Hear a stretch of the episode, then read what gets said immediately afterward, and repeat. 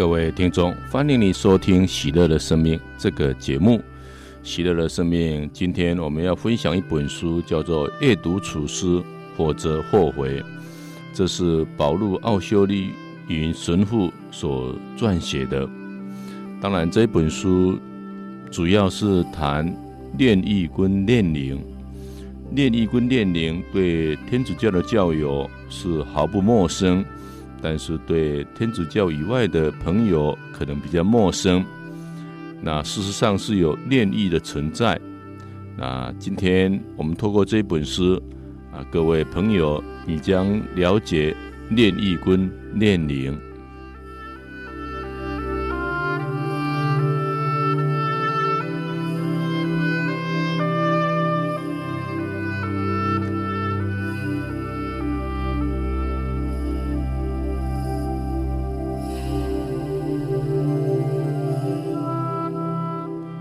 这本书的书名叫做《阅读处书，否则你会后悔》。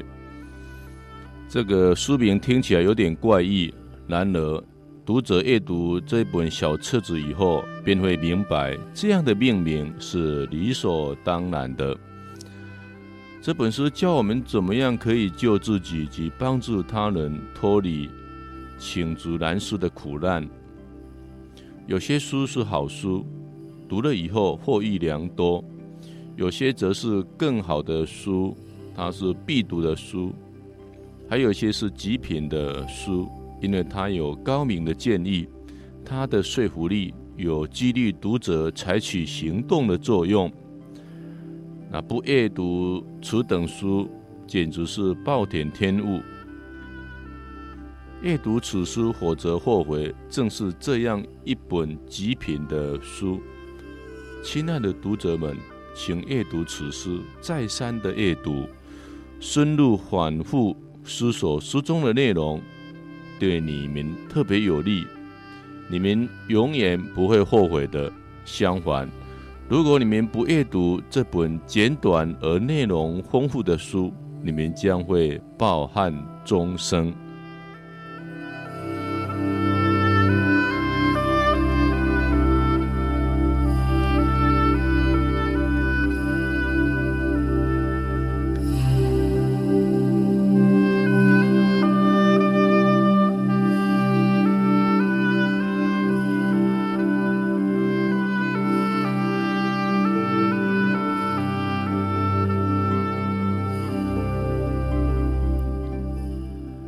来谈谈炼狱。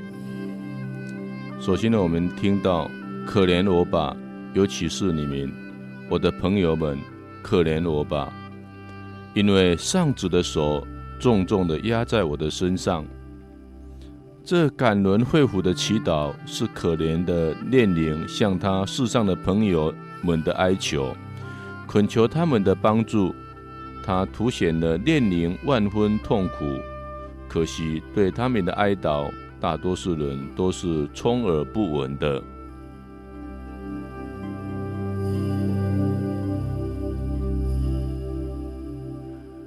有些天主教徒，甚至是虔诚的教友，都可耻的忽略了炼灵的祈祷，真的是难以理喻。他们好像根本不相信有炼狱的存在。肯定可以说，他们对炼狱的认识是很模糊的。今年六月，没有人为炼灵献弥撒，极少为他们望弥撒，不常为他们祈祷。难得想念他们，当世上的人拥有健康，享着福乐，忙于工作，尽情娱乐的时候，可怜的炼灵正在火里。受着难以抵受的痛苦。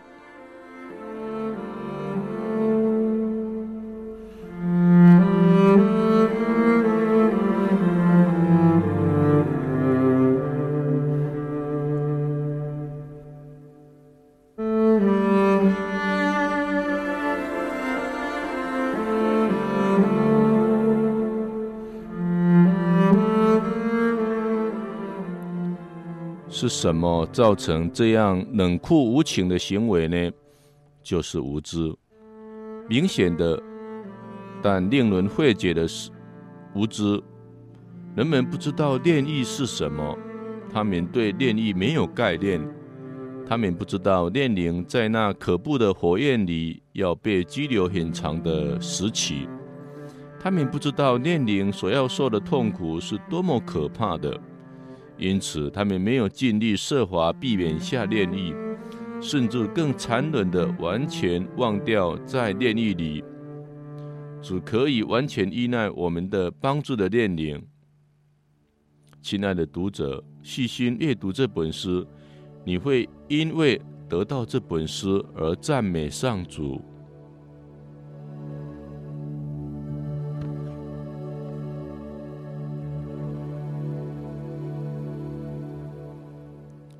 什么是炼狱？那是一处有火的监狱，大多数人死后都会下去的地方。在那里将会抵受极度的痛苦。以下是教会杰出的圣师论及炼狱的叙事。那激烈的痛楚，死在那恐怖的烈焰中的一分钟，就好像一个世纪。优秀的神学家圣多莫阿基纳说过。炼狱的火好比地狱的火一样的猛烈，轻轻的触炼火，要比世上任何的痛苦都难受。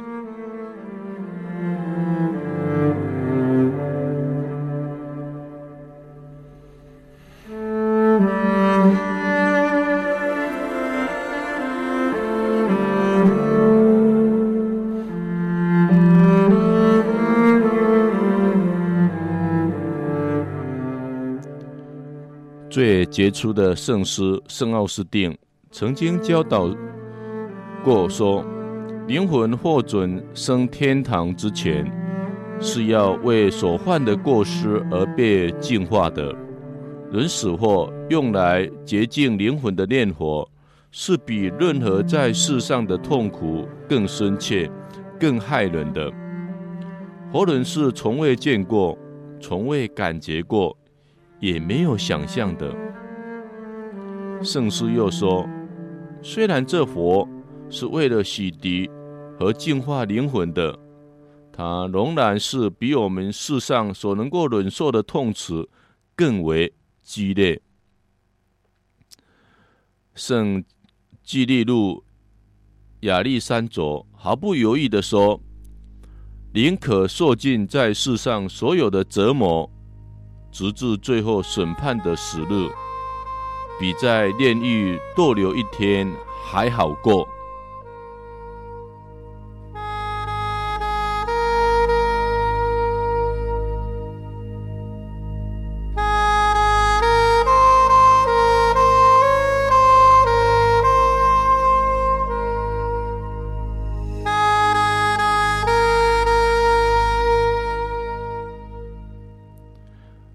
另外一位大圣人也说过：“世上的火比起炼狱的火，就如清凉的微风。”还有其他的圣人对那恐怖的炼火也有相同的形容。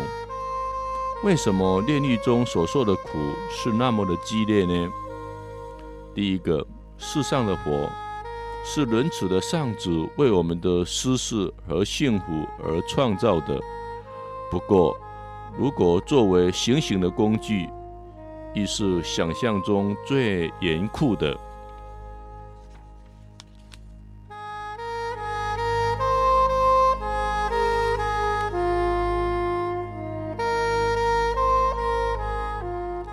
第二，相反的，炼狱的火是公义的天主为了惩罚和净化我们而创造的。因此，它是更猛烈，是无可比拟的。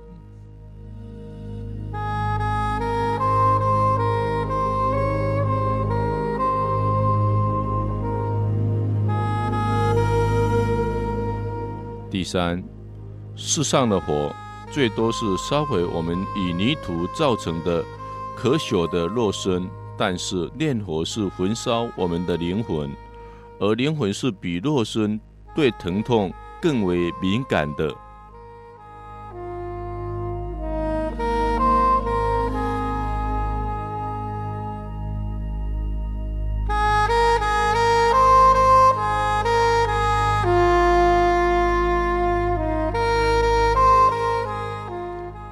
第四，世上的火愈猛烈，愈快烧死受害者，他因此而不再受苦。相反的，念佛施加于念灵的痛苦是极强烈的，是最残酷的，而他永远不会杀死或减轻灵魂的痛结。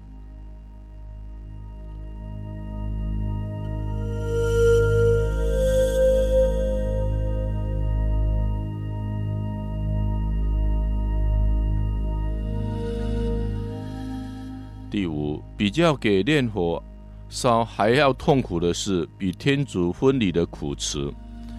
炼灵在炼狱里也需要受这更加严厉的痛苦。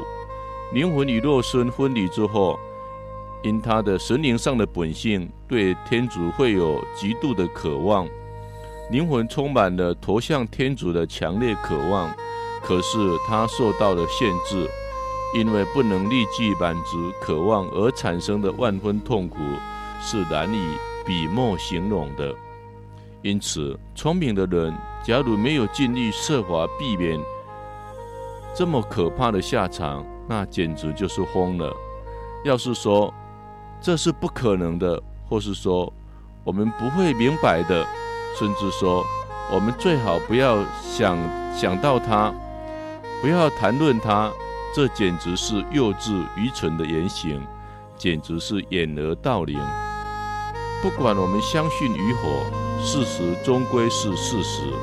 炼狱中的苦词是超出我们所能够想象的，这些都是圣后斯丁所说的。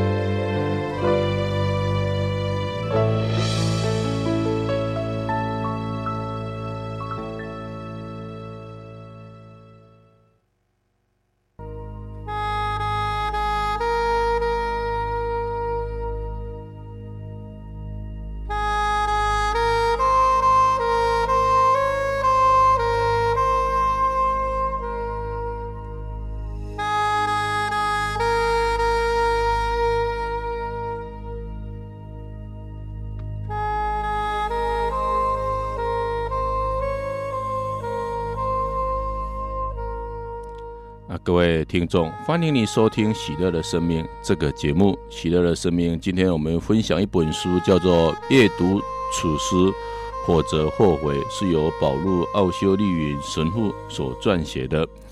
当然，这本书是谈炼狱跟炼灵。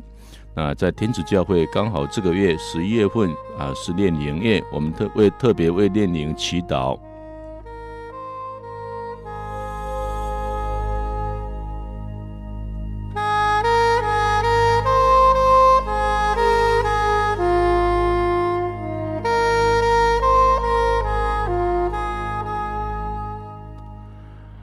这些钱是真的吗？炼狱确实存在吗？没有天主教徒会怀疑的。教会自很早期已有教导过，福音所到的地方也都接受这个事实。这个教义在圣经里已经揭示了。按传统世代相传，教会有教导，千千万的信徒历代都相信有炼狱。可是，正如我说过了，很多人对这么重要的话题——炼狱的认识，只是很模糊、很表面化，就好像一个合上双眼的人故意跨越悬崖的边缘一样。他们应该谨记，为免下炼狱或简短炼狱的刑期，最好的方法是清楚明白炼狱是什么一回事，应该深入思考。利用天主赐给我们的方法去避免下炼狱，不去想它，简直是足以致命，犹如为自己预备了漫长严酷的炼狱期。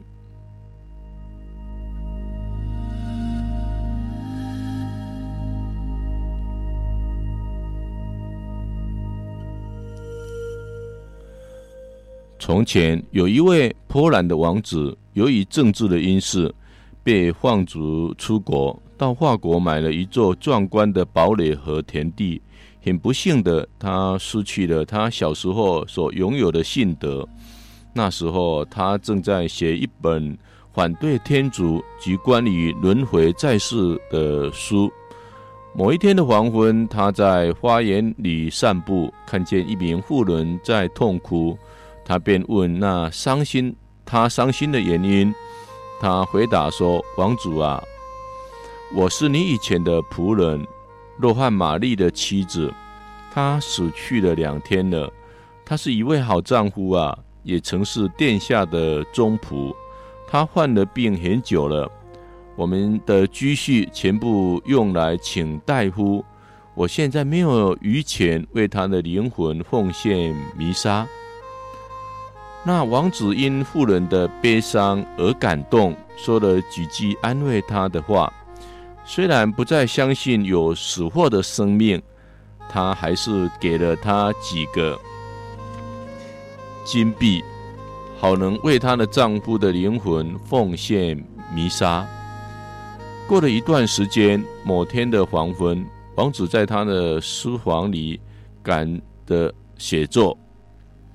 忽然听见有人大力的拍门，他头也没有抬起，便大声叫拍门的人进来。门慢慢开了，一个人进了去了，走到王子的书桌前，面对着他。王子抬头一望，吃了一惊，看见已死去的仆人若翰玛丽微笑的望着他。仆人说：“王子。”我是特来道谢的，因你，我的妻子，才可以为我的灵魂奉献弥撒。借着弥撒中基督圣血救赎的功劳，我现在要升天堂去了。天主允许我回来，感谢你的慷慨解囊。他又说了令王子刻骨铭心的话：王子，天主存在的，真的。有来世，有天堂，有地狱。说完以后，就消失了。王子马上双膝下跪，虔诚的诵念了信经。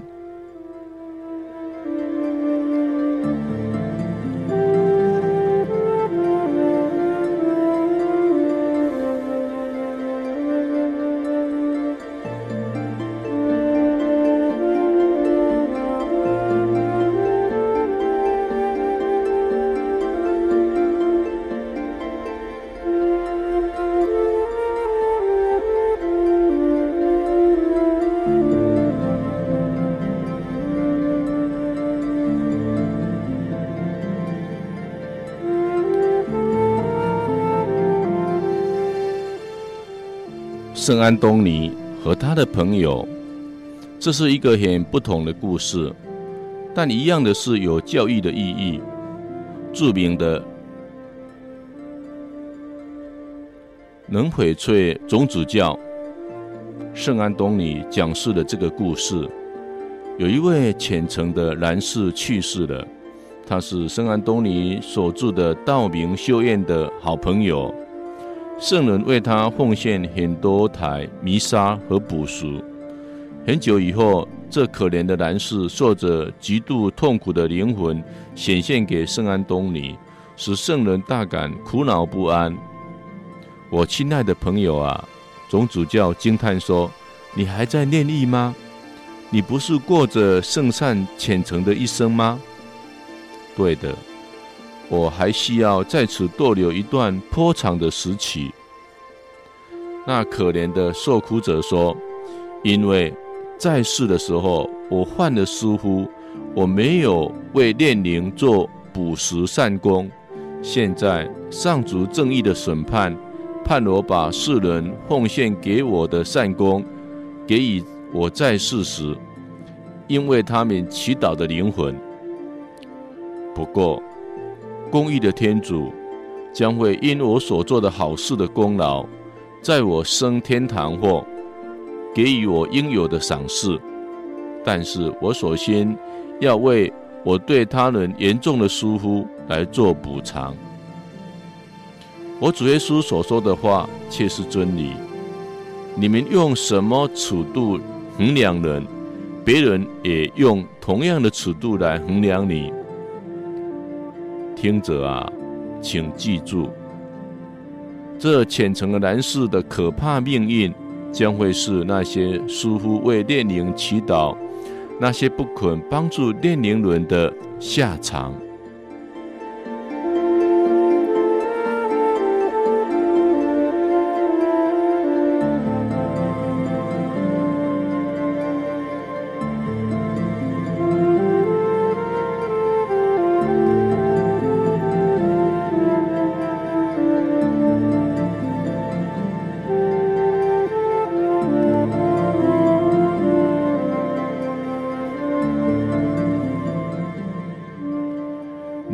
在炼狱里面要逗留多久呢？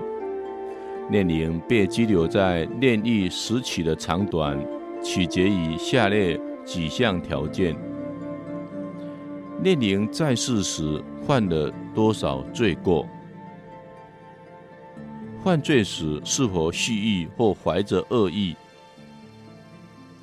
似乎在世时有没有为所犯的罪做补赎？而所做的补食是否足够？有大部分在乎他死后，世人为他所奉献的赔补。原则上可以说，炼灵在炼狱的行期是比一般人想象中的还要更长久。我要为你们。复述几段圣人们详细叙述过的经历和上天给他们的启示。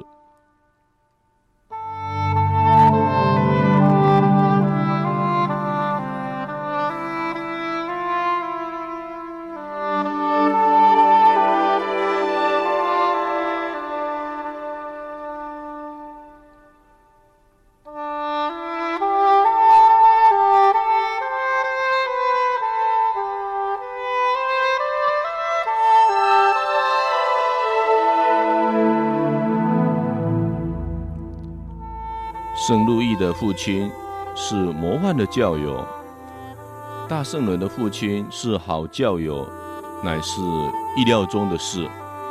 他甚至曾经想做某一个修道院的修士，后来知道那不是天主的旨意，才作罢。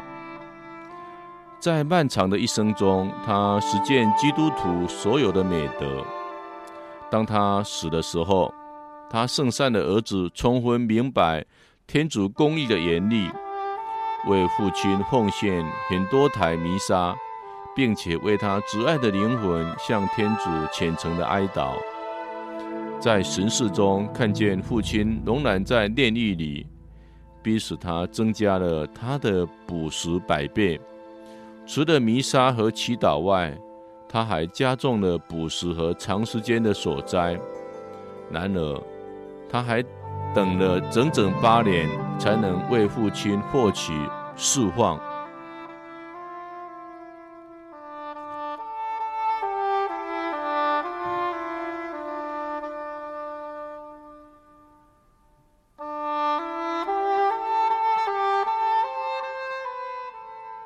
虽然圣马拉曲为他的姐姐奉献很多台弥撒、祈祷和英勇的克己，他仍然需要在炼狱里面很久。芬伦娜有一位有圣德的修女，她成功的协助很多加尔默罗修女脱离了炼狱，因而获获告知。他们大多是在炼狱里面逗留三十年到六十年。加尔默罗修女在炼狱四十年、五十年，甚至六十年，活在充满诱惑的世界里，有着千万种软弱的事实人，又需要在炼狱里面多久呢？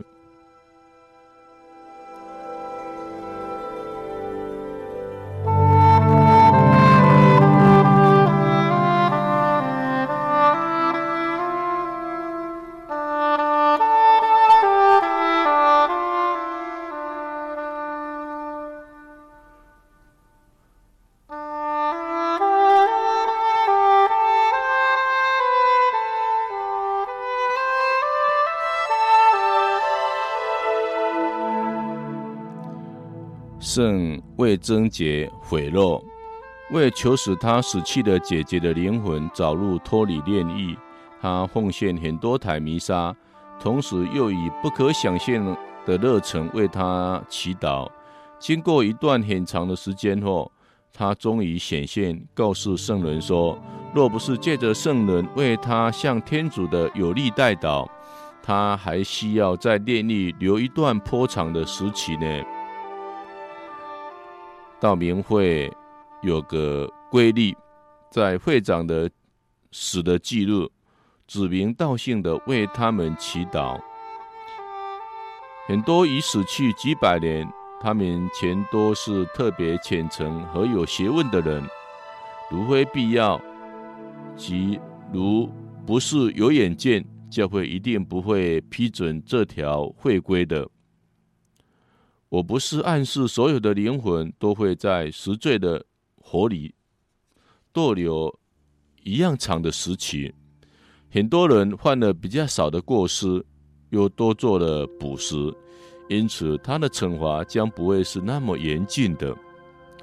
我所举的例子都是很中肯的，因为假如这些灵魂在世时与大圣人的关系密切。亲身体会圣人们的善表及得到他们的代祷，死后又有大圣人为他们奉献最有效的补食，他们尚且需要被拘留在炼狱里一段长的时期，那么没有享有这样特别好处的普通人，我们的命运又会是怎么样呢？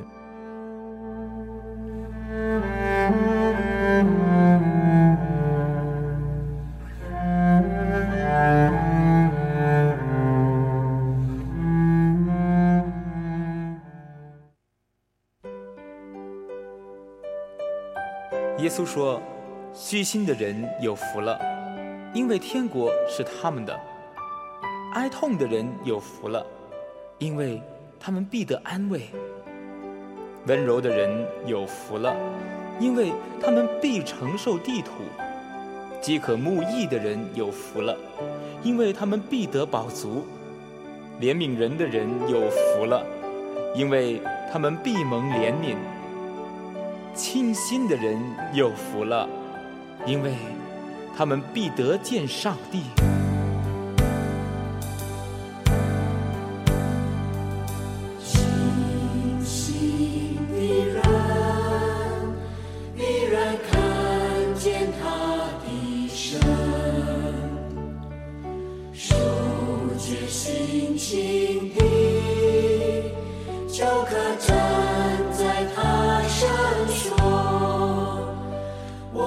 愁情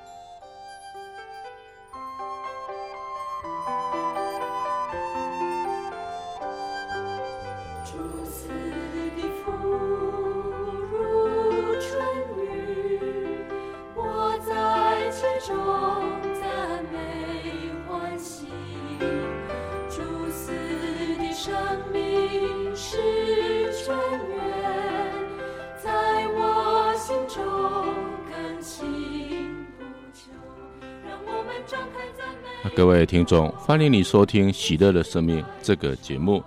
啊，《喜乐的生命》，我们今天播出的主题是阅读此书，否则后悔。啊，是谈到有关啊炼狱跟炼灵。那十一月份，天主教会是炼灵月，特别为炼灵祈祷。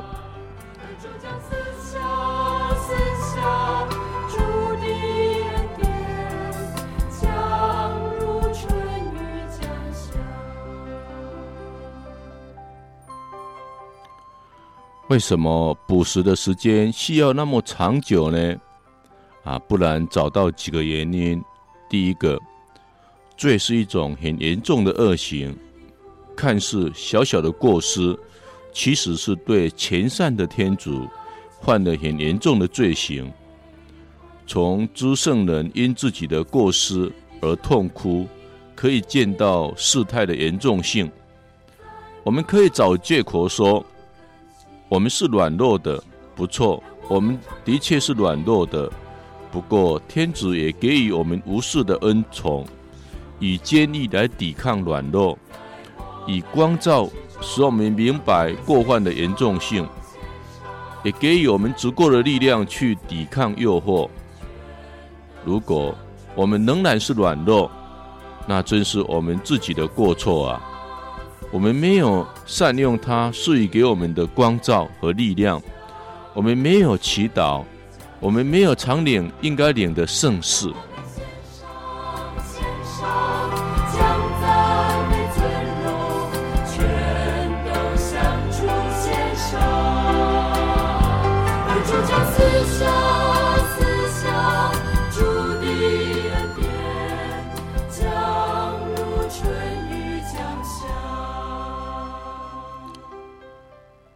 位著名的神学家充满智慧地说过：“假使灵魂只因为犯了一宗大罪，便要永生被划到地狱里面去，我们不难想象，犯了许多明知故犯的小罪的灵魂是需要被关在炼狱里面很多年的。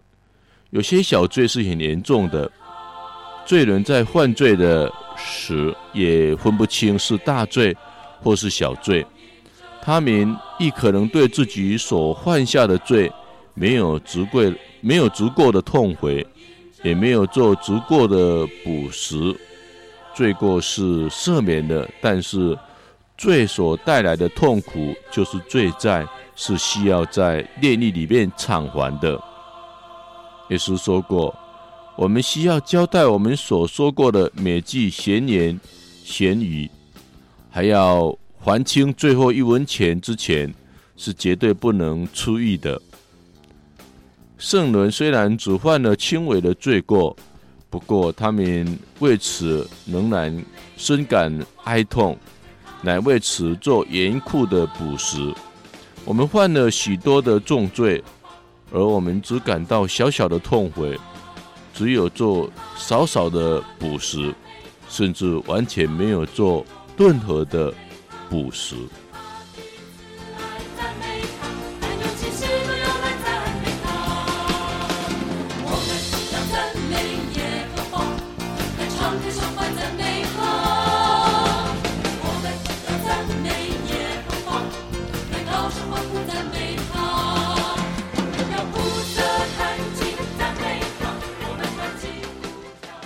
很难计算。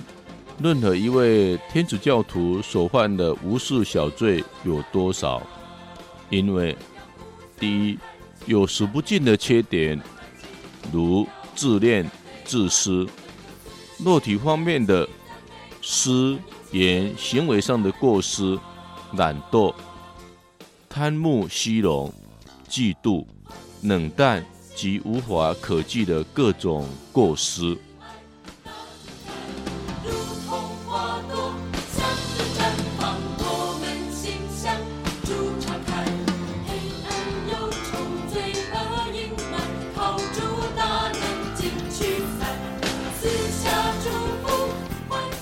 还有疏忽的罪过，我们完全忽视了他。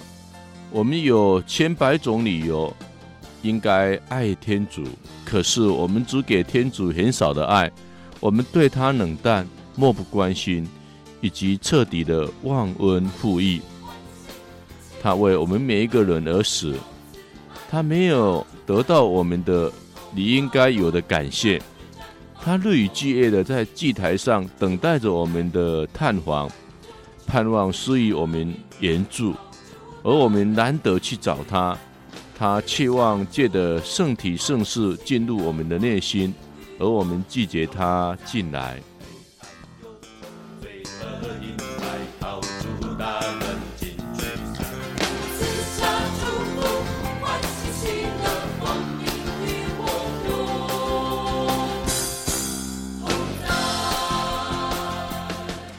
每天早上在弥撒的圣祭中。他为我们而死，把多如汪洋的恩宠赏赐给参与这个伟大牺牲的圣祭的人。可惜，大多数的人太过懒惰，登上这加尔瓦列山，真是白白的糟蹋了恩宠。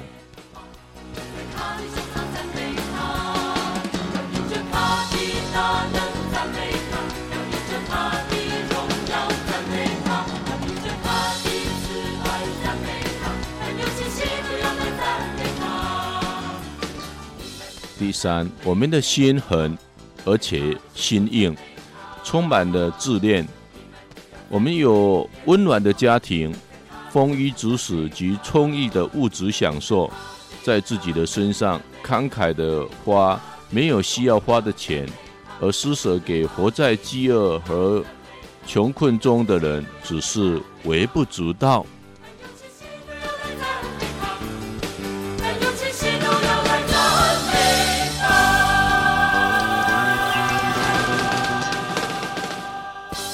第四，我们活在世上是为了侍奉天主及救自己的灵魂。大多数的基督徒在早上和黄昏用五分钟的时间祈祷，已经觉得足够。二十四小时内剩下的时间全部留给工作、休息及娱乐，仅仅留十分钟给天主，给我们不死不灭的灵魂。给关乎我们救恩的伟大工程，二十三个小时五十分钟为这短暂的生命，对天主公平吗？我们可以声称工作、休息和受苦全部是为了天主而做，把我们的一天所做的事全部奉献给天主是理所当然的。如果能这样做，我们可以因而立下了大功。其实，大多数的人在整天里很少想到天主，他们全神贯注在自己的身上，他们为满足自己而计划工作、休息和睡眠。在一天内，天主在他们的脑海里仅占很少的空间。这样的对待，啊，时时刻刻想念我们的天主慈爱之心，简直是暴行。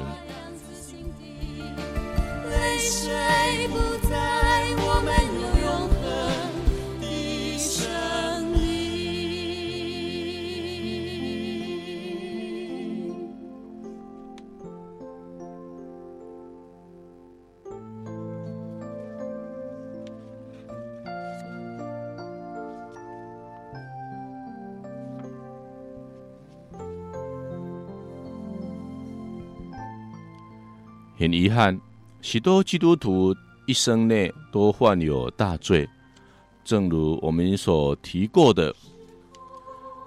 虽然他们也许已经办了告诫，不过没有做足够的补食。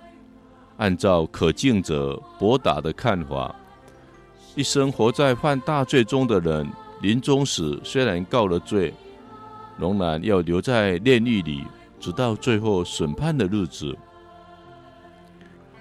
圣路多达在讲及耶稣给他的启示中，曾说过：那些犯了很多严重的罪行，并且没有做做主应该做的补时，将会有很长的时期，不能分享普世教会为炼灵所做的善功。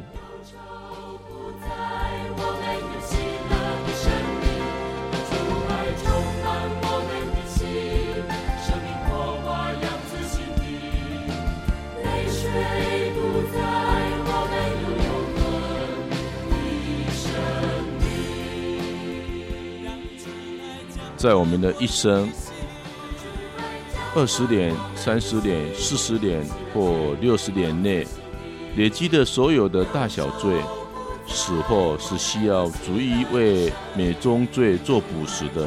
因此，炼灵必须长时期的留在炼狱里，那又怎会令人惊讶呢？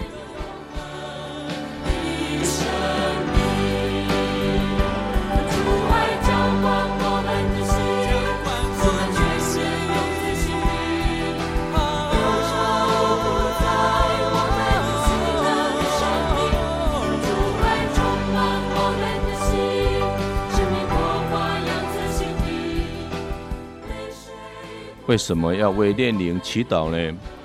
上主的法律是要我们彼此诚心诚意的相爱。最大的一条诫命是全心全意的、全灵的爱天主。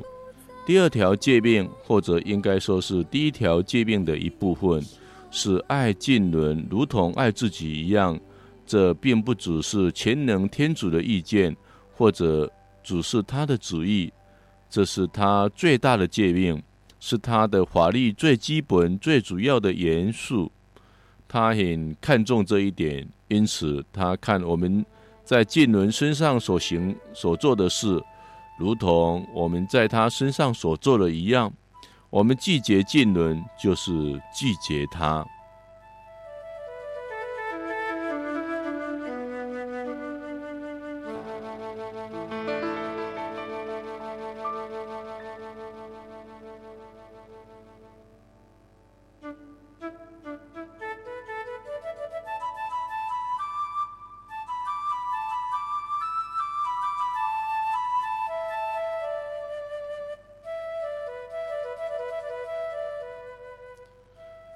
在马窦福音里，我们可以看到耶稣在公审判时将会对一轮所说的话：“我父所祝福的，你们来吧，承受自创世以来给你们预备的好的国度。因为我饿了，你们给我吃；我渴了，你们给我喝；我做客，你们收留了我。”我赤身裸体，你们给我穿；我患病，你们来看顾了我；我在监里，你们来探望我。那时，一人会回答说：“主啊，我们什么时候见你饥饿而供养你，或是口渴而给你喝了？我们什么时候见了你做客而收留了你，或是出生？”赤身裸体而给你穿，我们什么时候见你病患，或在监狱里来探望过你？君王便回答他们说：“我实在告诉你们，凡你们对我这最小兄弟中一个所做的，就是对我所做。”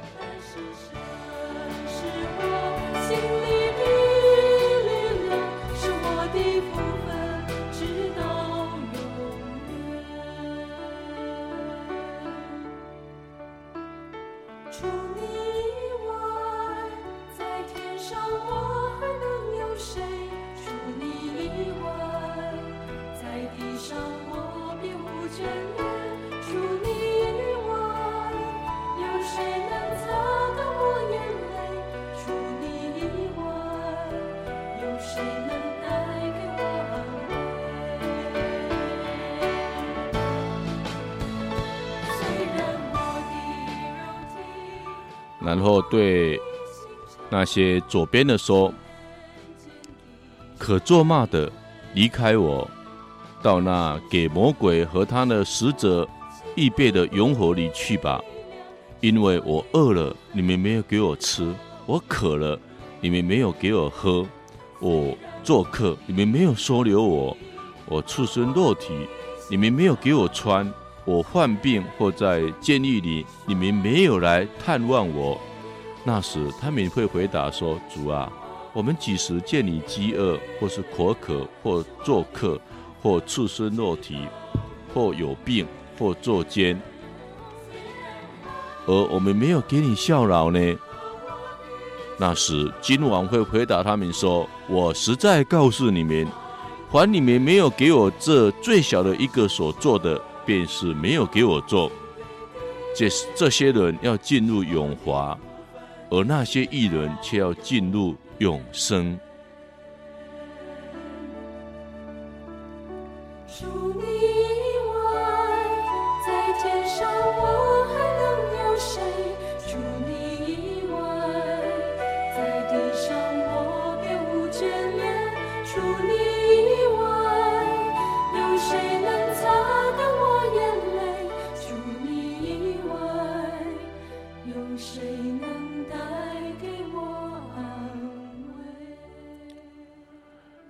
有些基督徒在这些自负、自私、唯我独尊、只顾扩充财富和权势的年代里，似乎认为这个法律已经被抛下十年去了。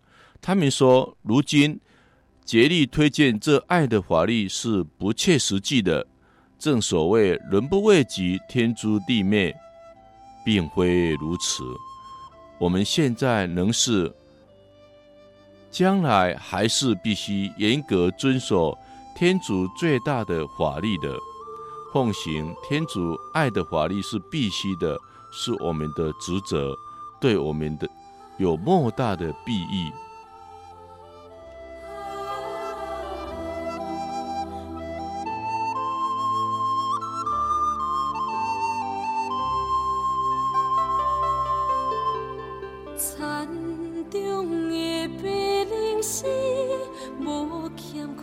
想。